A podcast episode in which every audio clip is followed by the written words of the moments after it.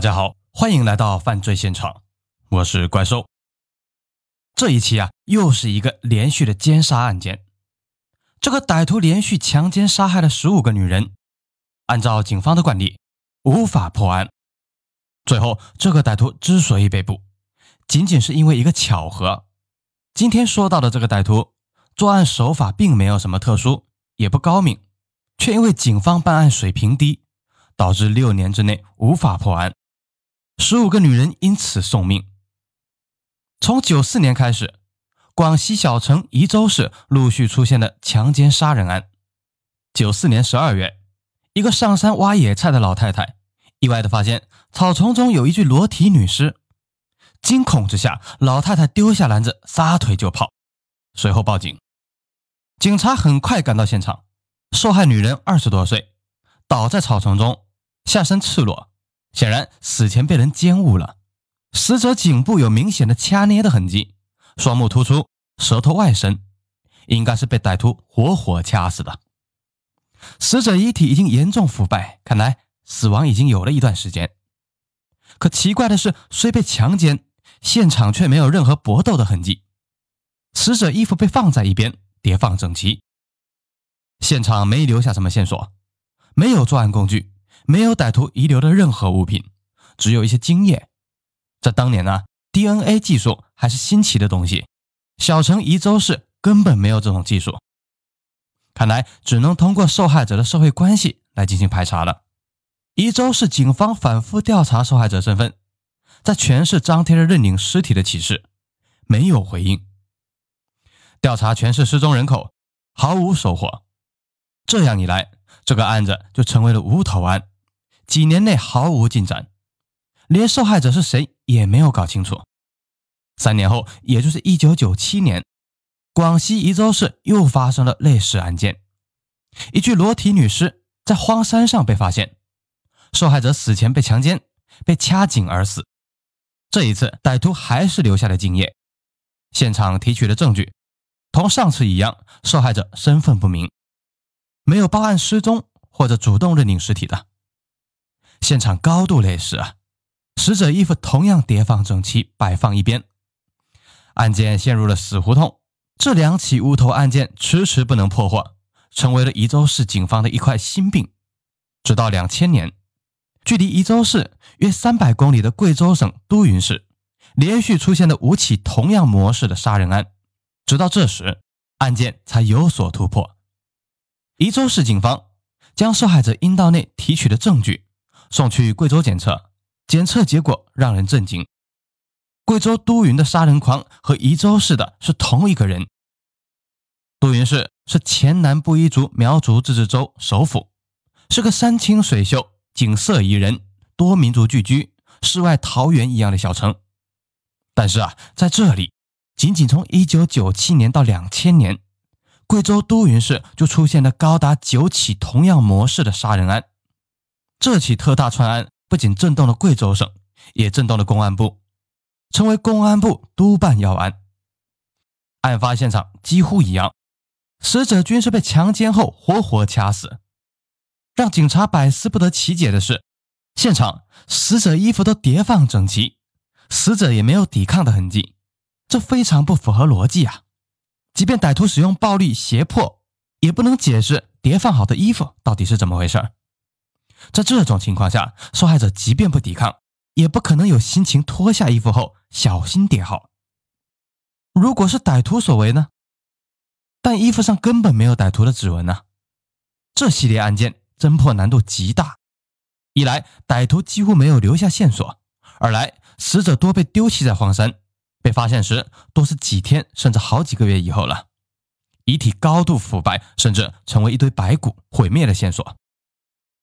更让人奇怪的是，除了一名女学生小文以外，所有的死者全部都不在失踪人口登记内，也没有人来认领尸体。当地无法破案呢。贵州省公安厅派出了刑侦专家组成了专案组。这些专家来到都匀，经过反复的研究，发现了异常。遇害女人中的好几个随身携带避孕套，当地警方开始并没有注意到这一点。只是认为可能是这些女人作风比较开放吧，但省厅专家却不这样认为。都匀是个小地方，这里少数民族很多，人民都比较淳朴，不像大城市那么灯红酒绿的。如果说一两个遇害者随身携带避孕套，还可以用他们个人作风开放来解释，但现在有好几个都是这样，显然就不能这么说了。省厅专家认为，他们很有可能就是小姐，要着重排查都匀市的发廊、洗头房、按摩房等色情场所。之前搞了几年都无法弄清他们的身份，省厅专家一来啊，两三下就解决了这个难题。经过走访这些色情场所，辨认受害者照片，很快确定了他们都是一些低档的三陪小姐，有一些还是站街女。那么这就终于解释了为什么受害者没有抵抗，衣服还叠放完好。歹徒应该是以嫖妓为借口，将这些小姐骗到荒山，因为是嫖妓啊，小姐自然不会抵抗，甚至将自己的衣服脱下叠好放在一边。小姐一般都不在本地做生意，很多还是单独行动，家人呢也不知道他们的去向。失踪以后，即便发廊老板和小姐的朋友也不会报警，毕竟他们从事的是违法生意，不能见光。公安部专家认为，歹徒作案经验丰富，他通常的在夜晚搭讪这些小姐，然后带到荒郊野岭无人之处杀害。歹徒在现场几乎不留下任何证据，杀人只是掐捏。没有采用任何凶器，歹徒和受害者并不认识，只是嫖宿关系，也就无法通过社会关系排查来破案。在引诱小姐期间，歹徒有意避开大家的视线，基本没有目击者，不知道歹徒的相貌。虽然已经发生了十一起恶性案件，仍然是难以侦破。目前啊，可以确定的是，连续杀人案就高达十一起，受害者全部被杀，没留下一个活口。堪称贵州、广西史上最大的一起连续跨省奸杀案。根据歹徒作案模式来看，他只要不被抓住，肯定还会作案。警方焦急万分之时，老天保佑啊，案子突然有了转机。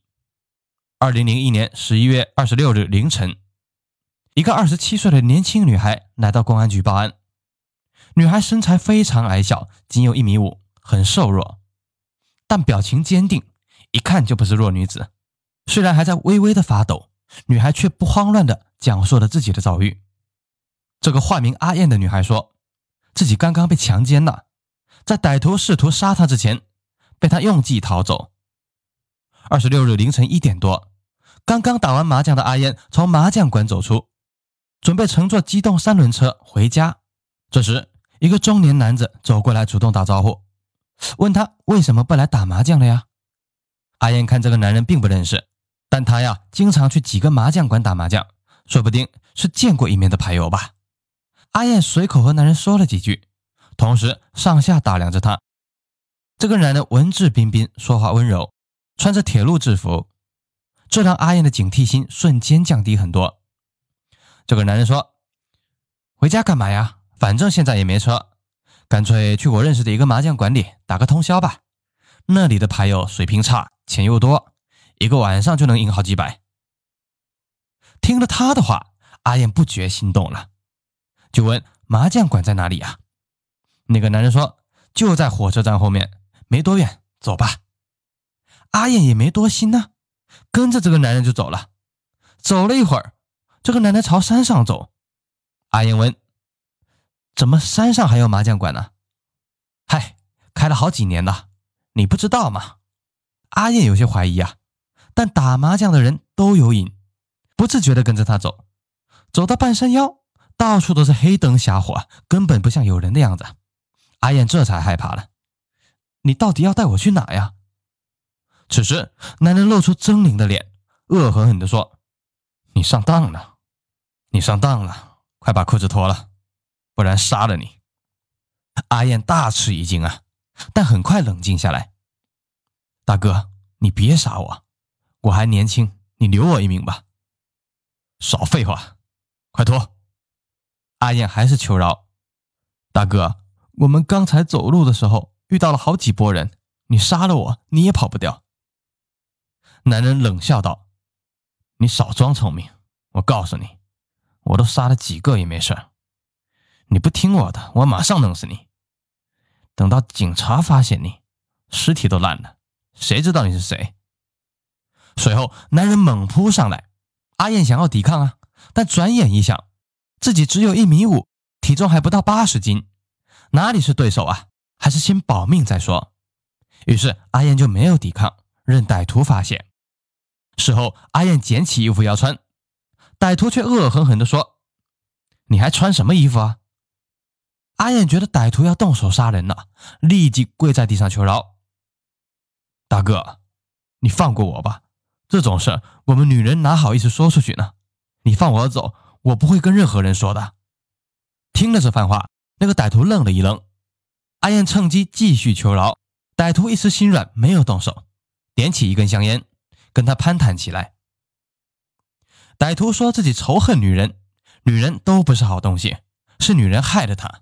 他要报复女人，歹徒还得意洋洋地说：“我已经杀了十几个了。”阿燕很沉着，一面迎合他，一面四处打量，寻找逃跑的路线。